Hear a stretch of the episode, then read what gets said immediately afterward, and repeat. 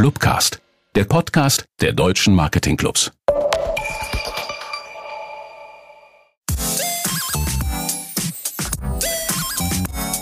Herr Schoppe, Süß-Sauer Pur, der Frankfurter Marketing Podcast. Spitz die Lausche, wenn du wissen willst, was in Frankfurt in Marketing so geht. Frankfurt ist mehr als Bankfurt. Da sind wir uns ganz sicher.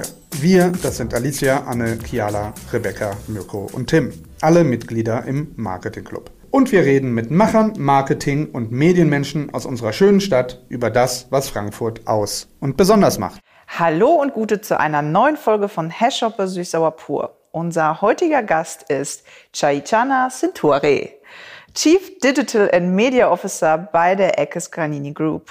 Chai, so ist dein kurzer Name. Herzlich willkommen, dass du da bist. Vielen Dank, dass du dir die Zeit genommen hast. Und äh, wir freuen uns sehr, heute mit dir in ein spannendes Gespräch einzutauchen. Danke für die Einladung, ihr zwei. Ich freue mich auch sehr, hier zu sein. Schön, dass du da bist. ähm, Chai, du bist 2020 aus der deutschen Ogilvy Group ausgeschieden. Du warst äh, insgesamt zehn Jahre dort in ganz vielen verschiedenen Positionen und hast zuletzt seit Mitte 2017 als CEO dort äh, gewirkt, sag ich mal. Mhm. Ähm, du warst vorher bei Saatchi und Saatchi und bei der Telefonica O2. Bewegtes Leben, würde ich sagen. Das du stimmt. hast sicherlich sehr viel zu erzählen. Wir sind schon sehr gespannt, aber vorher gibt's die Frage aller Fragen zum Start. Wir sind ja Hashopper süß-sauer pur, das heißt, es gehört auf jeden Fall dazu, süß, sauer oder pur. Ihr habt ja am Anfang diesen sehr, sehr starken äh, Jingle im äh, Einspieler ja. gehabt. Den, so einen Jingle müsst ihr euch jetzt auch wieder vorstellen. Also nur das Beste aus der Frucht. Pur natürlich. Pur. Sehr gut, sehr schön. Ähm, gut, dann äh, kommen wir doch gleich mal zur ersten Frage. Chai, wenn jemand aus einem so renommierten Netzwerk aussteigt, wie Ogilvy ist, und dann auch als Deutschlandchef der Ogilvy-Gruppe, liegt für mich zumindest die Frage sehr auf der Hand, ähm, was waren die Gründe dafür? Wir hatten das ja gerade so ein bisschen im, im, Vorgespräch. Ich war jetzt, hast du ja auch äh, wunderbar aufgeführt, äh, zehn Jahre jetzt äh, bei Ogilvy tatsächlich. Ich hatte nie geplant, so lange zu bleiben.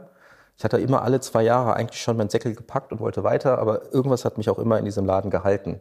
Und äh, ich hatte da wirklich mal eine tolle Zeit, war für mich sehr prägend. Ich habe mit tollen Menschen und Talenten zusammengearbeitet, ich habe dann aber nach zehn Jahren auch wirklich alles bei Ogilvy erreicht, was man erreichen konnte. Also ich war CEO, ähm, ich bin gerade 40 geworden und dann dachte ich mir so, da muss ja noch mehr da sein. Und ich glaube, das war am Ende der Grund des Tages auch, bevor ich dann eine Inventurnummer bekommen hätte, mhm. ähm, habe ich gesagt, mich, es gibt noch so viel, was mich reizt und was mich dann auch äh, bewegt hat, nachzudenken, was willst du als nächstes machen? Und da habe ich für mich so eine klare Matrix, dass ich gesagt habe, ich würde gerne eine internationale Rolle haben. Ähm, also auch über Deutschland hinaus irgendwie wirken. Ähm, ich würde gerne mehr inhaltlich wieder arbeiten. Ne? Mhm. Also wenn du halt aufsteigst als Führungskraft, verlierst du dann irgendwann so ein bisschen den Kontakt an den wirklichen Dingen, die dir eigentlich vorher richtig Spaß gemacht haben. Also mitzuarbeiten an, an, an Ideen, Kampagnen mhm. äh, und Ent Entwicklungen. Ich wollte mehr, noch stärker in modernen digitalen Themen arbeiten, mhm. auch wieder wirklich mit in den Maschinenraum. Und ich wollte für eine starke Marke arbeiten und in der Region bleiben. Also der Wunschzettel, siehst du, war natürlich sehr groß. Der ist ganz schön lang. Genau, und äh, wird auch sehr speziell. Und ähm, ja, ich hätte auch nicht gedacht, dass ich hier fündig werde und überall da eine Checkbox dran machen konnte und den Haken machen konnte. Und deswegen war ich auch extrem begeistert, dass ich dann bei Eckes Granini genau diese Möglichkeiten gefunden habe und auch noch hier bleiben konnte. Das ist auch, äh, da greifst du sogar auch schon vor, was du dann so reizvoll an, an deiner neuen Station gefunden hast und dass du dich dann für Eckes Granini entschieden hast.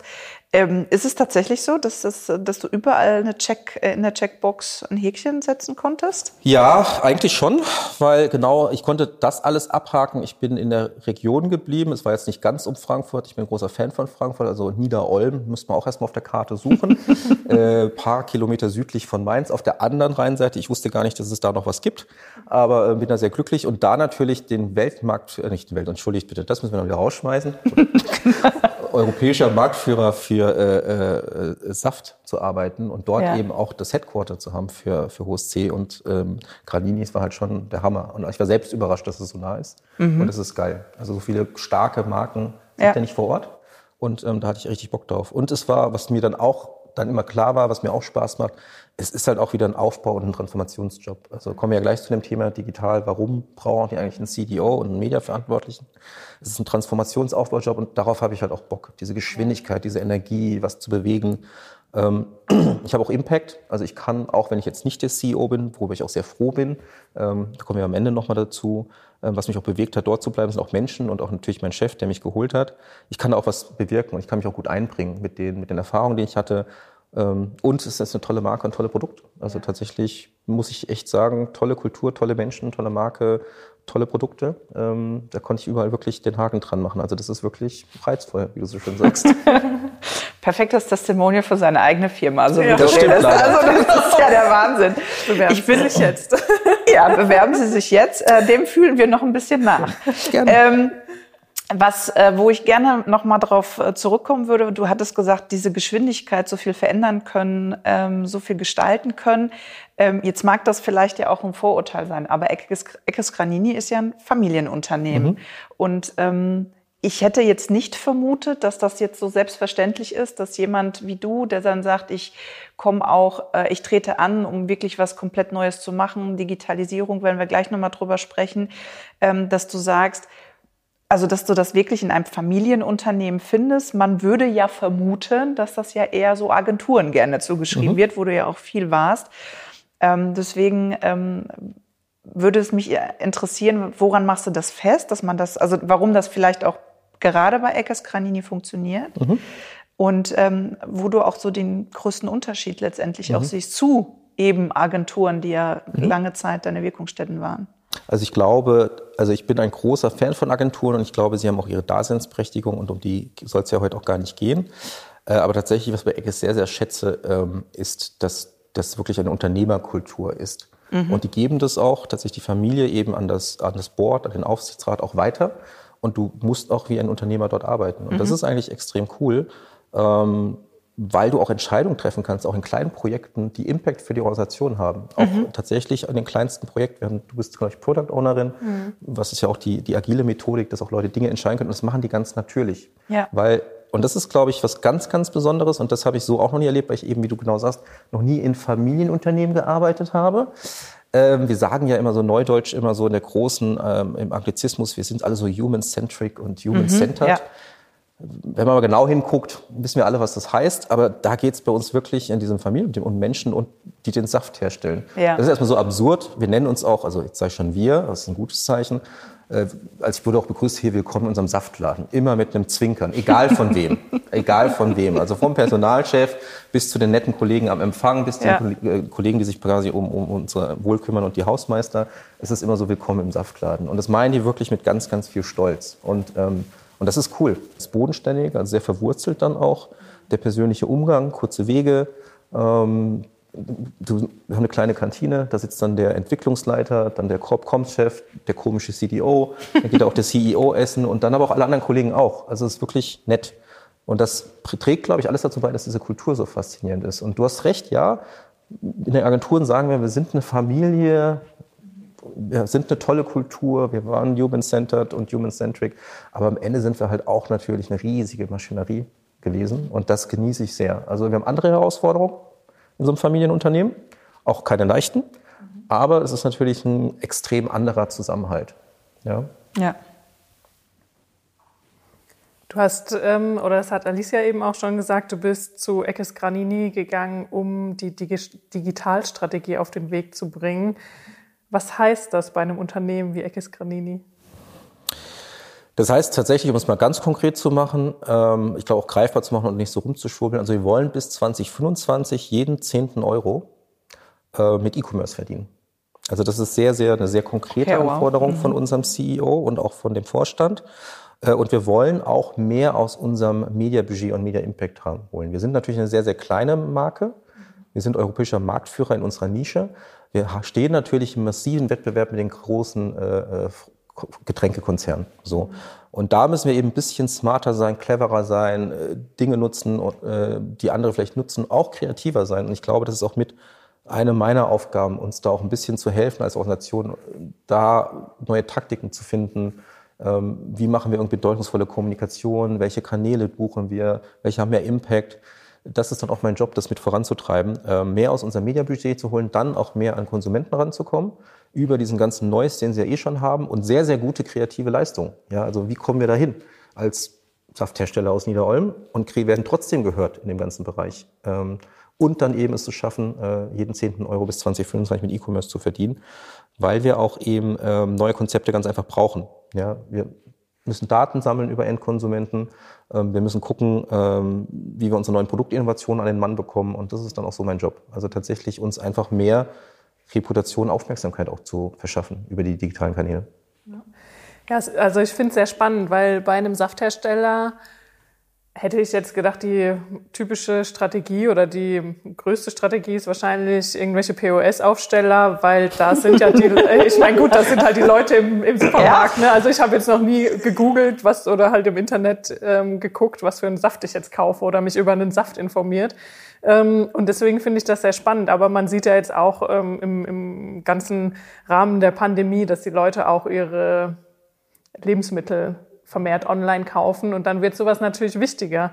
Ähm, spielt das dann auch eine Rolle, dass eben Eckes Granini mit dem Saftportfolio ähm, dann eine Digitalstrategie braucht oder was spielt da noch mit rein? Das hast du, ich glaube, du hast genau alles super zusammengefasst. So könnte ich dir gar nicht anders sagen. Ne? Also wenn du an Eckes Granini denkst und dann wie kommuniziert wird, dann denkt man an POS, Werbezettel, Flyer. Jetzt kannst du dir überlegen, wie sehr dich das anspricht heute. Ja. So, weil unser Kernprodukt in der Vergangenheit war eben der 1 Liter Saft im Sixpack.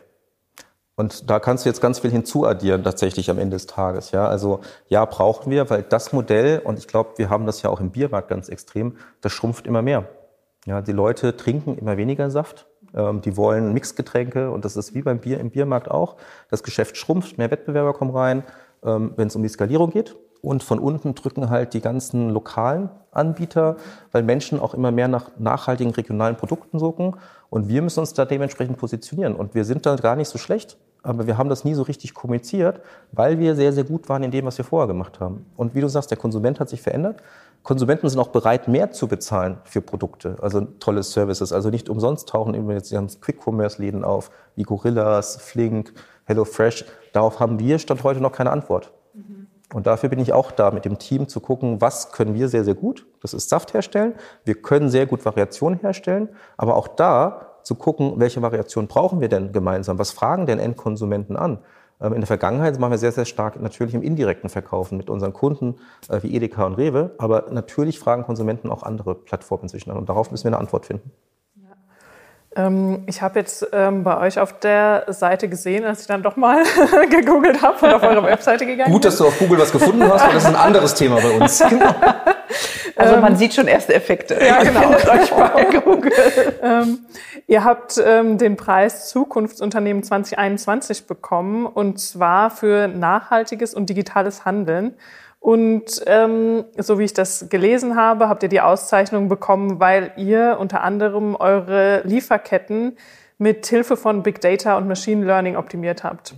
Ähm, wie kommen oder anders gefragt, kommen die überhaupt diese Inno äh, Innovationen in anderen Unternehmensbereichen an? Also jetzt eben dann auch im, im Marketing ähm, weil das, äh, ja, die ähm, Supply Chain oder wie auch immer ist ja dann nochmal ein ganz anderer Bereich, aber in einem kleinen Unternehmen.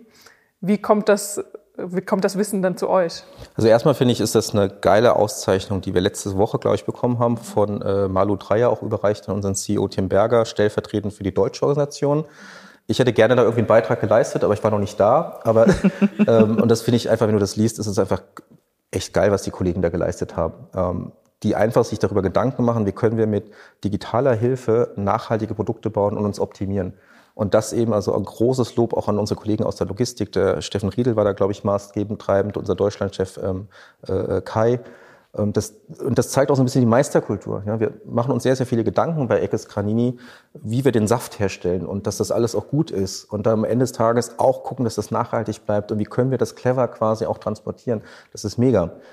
Jetzt, warum braucht es dann so Rollen wie mich? Da sind wir in den anderen Bereichen noch nicht so gut, äh, weil wir da sehr, sehr gut drin sind, es herzustellen und es auszuliefern. Ähm, also wir haben noch zu wenig in anderen Bereichen Themen wie, wie Smart Data, KI und Marketing Automation. Und das sind eben Themen, wofür es dann eben auch meine Rolle gibt. Aber immer, und das ist, glaube ich, auch spannend, es muss den Endkonsumenten und den Menschen in unserer Firma zugutekommen. Ja, also wir machen nicht Digitalisierung zum Digitalisierungswillen, sondern wir müssen es so anpassen, dass es uns hilft und am Ende uns auch irgendwie beim Endkonsumenten hilft. Das ist, glaube ich, ganz spannend und das ist auch meine Rolle.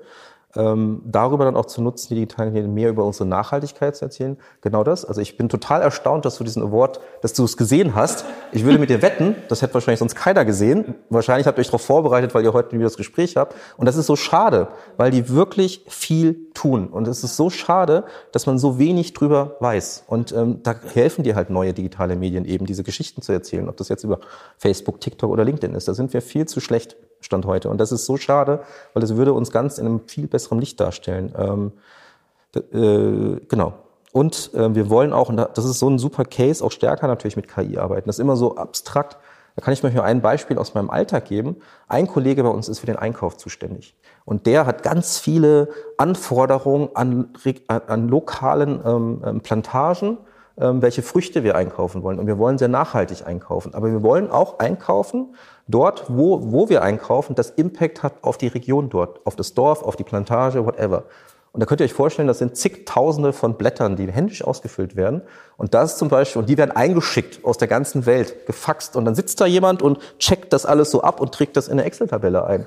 Oh und was wir jetzt gemacht haben, ist, wir haben uns den Case angeschaut. Und das macht er schon seit Jahren. Ja, und das macht er schon seit Jahren. Er macht es gut. Aber es wird immer mehr. Und es wird immer mehr angefragt und wir wollen uns ja auch weiter differenzieren. Und da setzt man sich jetzt zusammen und mal, kann man das nicht irgendwie alles in eine Eingabemasse packen und eine KI entscheidet, wo können, haben wir den meisten Impact, wenn wir unser Produkt, die Orangen jetzt dort einkaufen und nicht im Nachbardorf. Also wo haben wir Einfluss auf die lokale Kultur? Ähm, mit dem Geld, was wir ausgeben, mit dem nachhaltigen Produkt tun wir etwas auch für die Region. Und ähm, da nutzen wir jetzt zum Beispiel KI, also total ein ganz kleiner Case, aber es beschreibt auch so ein bisschen, wie viele Gedanken und es Kollegen sich bei uns in der Organisation tun. Und da macht es mir eben Spaß, reinzugehen und zu sagen, okay, wie können wir das eben technisch lösen? Das hat einen Impact für die Endkonsumenten. Die kriegen nachhaltigere Produkte, die wir auch nachweisen können. Wir haben nach vorne, tun wir was in der Region. Und auf der anderen Seite habe ich was mit der Digitalisierung und das Team und das Digitalteam, was für den Kollegen getan, dass er seinen Job besser machen kann. Und das beschreibt auch ein bisschen den Purpose, den wir haben in der Digitalisierung. Ja, super spannend auf jeden Fall. Also ich fand das ähm, auch sehr interessant mit dem Impact, der ähm, gewonnen wurde durch äh, oder der gemacht wurde durch eben diese Verbesserungen in der Lieferkette und so weiter. Also das, ähm, ich weiß jetzt die, die genauen Zahlen nicht mehr, aber wie viel CO2 dadurch glaub, eingespart wurde und so glaub, weiter. 11.000 Tonnen, aber ich bin mir auch nicht ja, ganz sicher. Ja, ja, also es war einfach, ähm, wo ich auch dachte, sehr krass, dass das nicht größer ähm, auf der Seite steht oder kommuniziert wird. Also ähm, sehr schön, dass, äh, dass deine Position das jetzt auch ähm, weiter ausbaut. Ähm, was sind denn sonst so eure oder auch deine wichtigsten Hebel, die jetzt in der nächsten Zeit bewegt werden müssen? Also ich glaube, am Ende bei aller Nachhaltigkeit und ähm, der Menschen und Familienunternehmen, wir sind natürlich auch ein Unternehmen und das ist das, der, Grundsatz der Betriebswirtschaft. Wenn du eine Unternehmung hast, du musst natürlich auch Gewinn erzielen. Und ähm, wir können das nicht machen und auch äh, uns um alle kümmern, ähm, wenn wir natürlich nicht genug Umsatz machen zum guten Ertrag. Ähm, da gibt es ja auch einige Diskussion ja auch gerade in der Presse, die ja der eine oder andere mitverfolgt. Ähm, wir setzen auf Nachhaltigkeit, wir setzen auf ein gutes Produkt, das hat aber auch seinen Preis. Und das muss man auch bezahlen. Und wir müssen das auch mehr kommunizieren, dass wir sagen, naja, Verbraucher fragen das nach, zu Recht, zu Recht, aber dann müssen, wir auch bereit sein, dafür ein paar Euro zu bezahlen. Ja, und ich glaube, das ist ganz, ganz wichtig. Das ist der größte Hebel, den wir haben. Das tu Gutes und sprich drüber, sagt man ja auch. Gutes altes deutsches Sprichwort.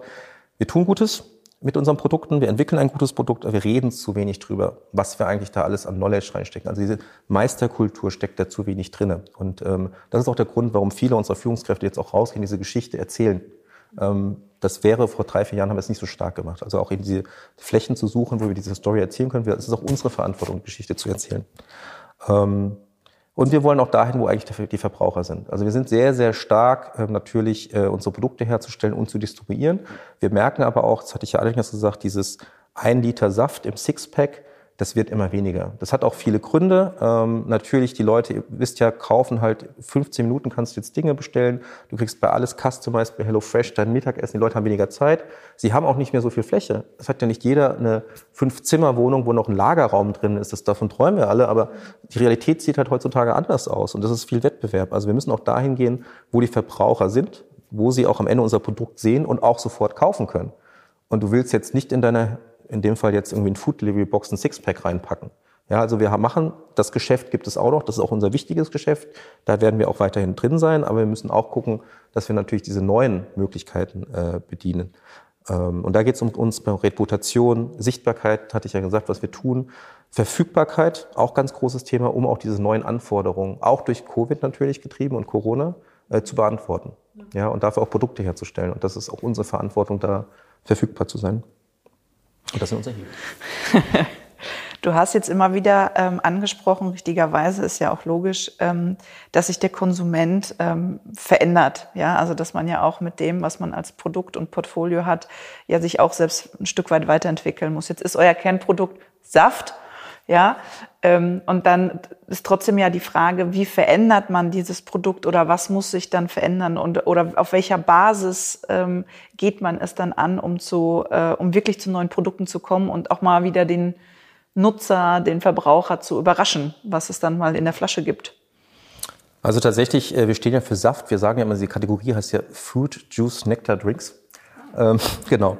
Ähm, und ich glaube, am Ende auch keine Überraschung, wir müssen halt viel mehr mit Consumer Insights arbeiten. Und ich glaube, bei uns ist da ganz viel Potenzial. Wir haben natürlich immer, wir sagen, wir sind eine kundenzentrierte Company. Wir haben natürlich die klassischen Tools verwendet zu verstehen, was ist an unserem Produkt wichtig. Wir machen auch Testings und äh, auch, auch Verkostung und so weiter. Aber wir merken natürlich, und das seht ihr auch, wir fangen jetzt, wir haben ja mit Smoothies, sind wir ja schon ein bisschen länger unterwegs. Jetzt kommen aber neue Kategorien, die ganz spannend sind, mit starken Insights. Shots, ähm, Ingwer-Shots sind, glaube ich, gerade groß im Kommen. Es ist eine komplett neue Kategorie. Da sind wir jetzt auch gelauncht mit unseren Produkten. Also da kommt zum Beispiel der Bedarf her, ähm, weniger zu trinken, aber dafür höher dosiert. Ähm, wir gehen auch in diesen ganzen äh, Markt rein, ähm, wenn es jetzt darum geht, äh, Sirups und Konzentrate. Du hast zu Hause durch Covid auch getrieben deinen Wasserspender, aber ständig Wasser trinken, du willst ihn ja auch irgendwie anreichern. Auch da unsere Expertise einzubringen und quasi ähm, Sirupe, da haben wir eine hohe Expertise mit unseren Jo-Produkten aus Österreich. Ja ähm, aber auch Zuckerreduktion ist für uns ein großes Thema. Und ich glaube, das sind schon ein paar Insights, die man hat. Die Leute mischen Wasser zu Hause an. Was für Geschmacksflavors können wir als Fruchtexperten hinzuaddieren? Nachhaltiger ist es, wenn du weniger Kisten transportierst äh, und weniger verschiffst in irgendeiner Art und Weise. Also, und daher kriegen wir dann unsere Insights. Und da, an dem Markt, der ist sehr kleinteilig, viele Variationen, ähm, kleinere äh, Samplings, größere Samplings, anderes zu mischen. Und da steckt eine ganze Menge drin. Und bisher haben wir das wenig gemacht. Und ähm, da gehen wir jetzt immer mehr rein. Das heißt, da können wir Daten generieren und mit diesen Insights werden wir auch neue Produkte bauen. Und darauf bereiten wir uns vor. Nachhaltigkeit ist ein großes Thema und Meisterkultur. Aber das habe ich euch gesagt. Und, dann, und da merkt ihr schon die Begeisterung. Da freuen wir, da, die, die Innovationspipeline ist gerade voll. Wir haben ja neben mir hat ja auch die Agnes angefangen bei uns als Chief Marketing Innovation Officer. Äh, und die ist gerade mit dem Team dran, genau diese Anforderungen zu beantworten. Da freuen wir uns riesig drauf im Digital- und E-Commerce-Team, weil das sind die Dinge, die wir dann auch distribuieren und kommunizieren können. Und ich glaube, das wird ganz geil. Wir hatten vor ein paar Folgen ähm, ein Startup aus Frankfurt da, Oatsam heißen die.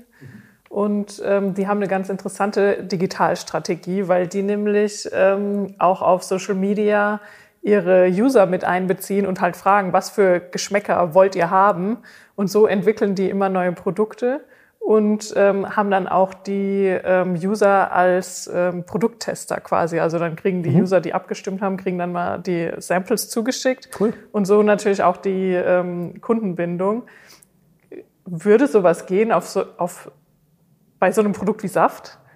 Würde auch gehen und das wäre auch eins meiner Anforderungen an unsere Organisation. Und wir tüfteln natürlich dran. Ihr müsst euch vorstellen, wir haben natürlich riesige Fabriken. Weil wir natürlich diesen 1 Liter Saft, da macht uns keiner was vor, den können wir richtig gut. Und darauf sind wir echt optimiert. Und jetzt kommen da so ein paar Leute an mit Consumer Insights und sagen, wir brauchen so kleine Samplings und Gruppen und müssen kleinere Sachen verschicken. Du kannst dir fragen. Und das Coole ist, es ist keiner bei uns in der Firma, der sagt, geht gar nicht. Die sagen, ja, aber lass uns mal tüfteln, wie wir es hinbekommen. Und das ist das, was richtig Spaß macht. Das dauert jetzt ein bisschen. Ne? Also die müssen halt überlegen, was für eine Maschine brauchst du dafür, wie können wir das packen, mit wem können wir zusammenarbeiten. Aber du spürst einfach, darauf haben die Lust, weil die eben Meister sind in dem, was sie tun und weil sie unternehmerisch denken und sagen, also wenn du mir sagst, da ist ein Markt, dann lass uns gucken, wie wir da rein können. Und das ist halt, und das sind halt kurze Wege. Ich meine, wir sind am Ende des Tages, ist ja öffentlich, und wie groß glaubt man, ist Eckes Granini? Man kennt HOST, man kennt Granini, man kennt Pago, man kennt Jo. Wir sind nur 1700 Mitarbeiter. Das ist nicht viel. Aber nee, was man könnte es größer vermuten. was die bewegen, ist Wahnsinn. Und deswegen sitzen da auch viele Experten, die Lust haben, was zu bewegen. Und das ist das, was äh, ich glaube, uns antreibt, was uns motiviert, uns gegenseitig. Ähm, und ich bin froh, dass ich da was hinzuaddieren kann. Was denkst du, wie sich denn die, äh, Marketing- und Kommunikationsstrategie bei euch in Zukunft, wohin sie sich verändern wird, durchaus auch verknüpft mit dem, was ihr auf der Digitalebene dann natürlich auch treibt? Also das ist für uns schon ein äh, fundamentaler Shift und wirklich gravierend. Und wenn du jetzt in diesem ähm, äh, Thema bei uns drin sitzt, wirst du das auch spüren. Und das hat einen einfachen Grund und das ist unser neuer CEO Tim Berger. Der hat letztes Jahr angefangen. Ähm, Tim war vorher Vice President L'Oréal Paris in Paris äh, und für Western Europe zuständig. Äh, also dann auch, ich glaube, einen Umsatz für vier, fünf Milliarden Euro ähm, in einem Markt bei einem Marktführer, der Beauty-Produkte entwickelt hat. Und ihr wisst selber, wie das ist mit Beauty-Produkten und YouTube und digital und Zielgruppenverständnis. Und der bringt halt ein ganz anderes Verständnis mit, wie du mit Endkonsumenten arbeitest, wie du mit Kommunikation arbeitest. Und man denkt sich so erst, wie passt das denn mit Saft zusammen? Aber am Ende des Tages ist das Geschäft ähnlich. Aber er bringt halt auch dieses ganze Marketingverständnis mit. Also wie steuere ich Media aus, wie targetiere ich Zielgruppen, wie arbeiten wir mit Consumer Insights, wie hole ich den Media Impact raus. Also wer von uns mal das Vergnügen hatte, gemeinsam mit L'Oreal zu arbeiten, der weiß, welchen Anspruch die in dieser Kategorie haben. Und das verändert unser Marketing schon massiv. Und, ähm, und dann natürlich stellt er eben Leute ein, die das auch können und die eben gemeinsam mit dem Marketing arbeiten und das mit einbringen. Und das ist, das verändert sich halt massiv bei uns gerade. Also wir sind da ein bisschen, ich will nicht sagen, ein bisschen hinter der Zeit, weil es war auch gar nicht notwendig. Ja, also TV, Out of Home, Beipackzettel, äh, nicht Beipackzettel, Entschuldigung, falsche Branche. Äh, Flyer. Flyer hat halt gelangt. Aber es langt halt jetzt in der Zukunft nicht mehr, weil eben, wie du eben gerade genannt hast, tolle Startups rauskommen, die kundenzentriert Produkte entwickeln, die ausliefern, äh, die tolle E-Commerce-Strategien haben und da müssen wir halt mitspielen, weil ich glaube, das ist auch unsere Verantwortung für diese Firma, ähm, da auch in zehn Jahren mitspielen zu können und nicht dann hinterher zu gucken und zu sagen, der Zug ist irgendwie abgefahren und wir sind der Saurier, der halt dann nicht auf den Zug aufgesprungen ist. Also unser Kerngeschäft wird bleiben. Es ist ja auch nur jeder zehnte Euro, den wir mit E-Commerce verdienen wollen. Also wir werden weiterhin äh, neun Euro mit unserem klassischen Geschäft verdienen, aber wir müssen das auch beantworten. Und was denkst, also sind das für dich die Aspekte, die jetzt mal vielleicht auch mal grundsätzlich auf das Thema Marketing geschaut und wie, wie sich die Branche auch verändern wird, ob es jetzt bei Unternehmen ist oder als Agentur, wie man andere Kunden äh, berät.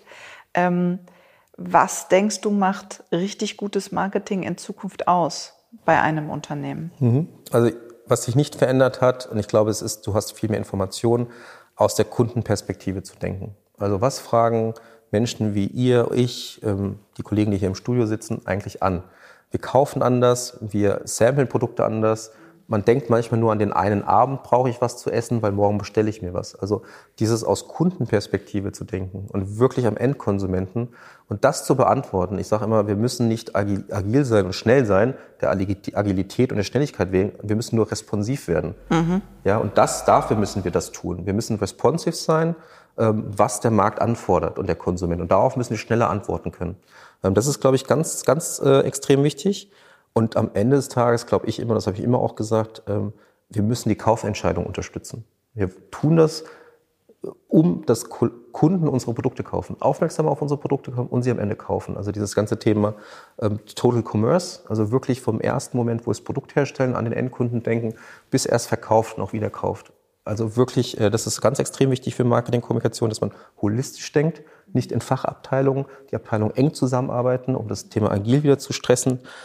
Und dann, und das ist, glaube ich, dann die Königsdisziplin, zu gucken, wie steche ich halt kommunikativ heraus aus dem ganzen Neues. Und das ist, glaube ich, die Aufgabe, die Marketing leisten muss, äh, die auch Agenturen und Kommunikation leisten muss. Da gibt es gute Beispiele und da gibt es auch viele, ich will gar nicht nicht so gute Beispiele, aber Dinge, die man eben nicht sieht. Ja, das heißt, das, das wären schon auch die Dinge für dich, die, ähm, die jetzt einfach in dem Fall relevant werden. Also damit Marketingkampagnen auch funktionieren und dass sie dann auch ankommen. Kundenperspektive, enges Zusammenarbeiten, ganzheitliches Denken und zwar von der Produktion bis hin zum, zum Endkonsument, zum Verkauf und zum Wiederkauf äh, und dann eben natürlich eine kreative Art der Kommunikation, die hervorsticht. Das sind so die, äh, die, die Basics. Da bin ich gespannt, wie sich das, äh, das werden wir jetzt bei Eckes Granini, glaube ich, jetzt besonders beobachten. Ich habe euch jetzt auf jeden Fall mal anders auf dem Schirm, seitdem wir uns gut. kennengelernt haben. Ähm, und äh, wir werden sicherlich äh, immer wieder sich die Wege nochmal kreuzen. Da bin ich sehr gespannt, wie sich da die Sachen so entwickeln. Ähm, mal eine an, andere, komplett andere Frage, mal weg vom, vom Saft. Äh, mal noch ein Blick. Wir sind ja auch ein Podcast, äh, der sich rund um Frankfurt und äh, Rhein-Main dreht. Ähm, Städte können ja auch Marken sein. Ja. ja es gibt ja durchaus Städte, wo, wo man dann sofort irgendwas im Kopf hat, für was die stehen. Ähm, für was oder mit welcher Marke würdest du Frankfurt oder sagen wir auch einen Stadtteil, den du besonders magst in Frankfurt, ähm, für welche Marke oder mit welcher Marke würdest du äh, Frankfurt oder eben ein Frankfurter Stadtteil vergleichen? Für welche Marke könnte es stehen? Ich hatte ja anfangs schon angefangen mit dem äh, nur das Beste aus der Frucht und da Ja. möchte ich auch gerne enden. Also Frankfurt ist für mich wie äh, unsere Marke Granini.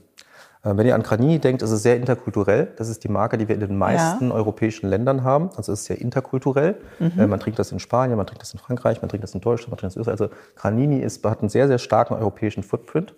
Ähm, es ist bunt. Wir haben eine hohe Variation an ähm, Geschmacksrichtungen. Wenn du die alle aufeinander stellst, die Flaschen, das ist sehr, sehr bunt. Ich glaube, auch das steht für Frankfurt. Ähm, und ich glaube, das macht Frankfurt auch besonders und warum wir hier, ich hier auch so gerne lebe. Ähm, du findest es bei den Bankern in den Konfis. Diese kleinen Flaschen, die übrigens eine Ananas nachempfinden sollen. Äh, Du findest es in Bars und Restaurants, zu Hause in den Kühlschränken. Ähm, Mit Granini Limo haben wir was für junge Menschen und mit der Granini Sensation haben wir auch ein bisschen Popkultur. Und ich finde, deswegen passt Frankfurt und Granini sehr, sehr gut zusammen. Also, wenn das mal Perfekt keine erklärt. Bewerbung ist. Sehr gut. Ja, lieber Chai, vielen, vielen Dank für das spannende Gespräch und ähm, den spannenden Einblick in euren Saftladen, wie ihr euch so schön nennt. ähm, ich äh, bin sehr gespannt, was wir noch von euch sehen werden und auf, die, auf den Online-Shop, der dann und das Einkaufserlebnis, der dann hoffentlich ähm, bald ähm, zu sehen sein wird.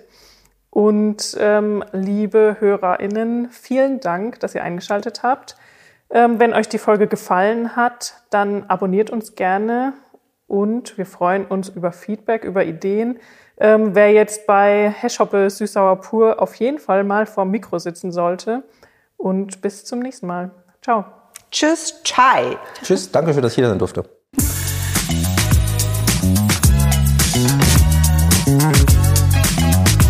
Na, hast du was gelernt? Aus dem ganzen Tag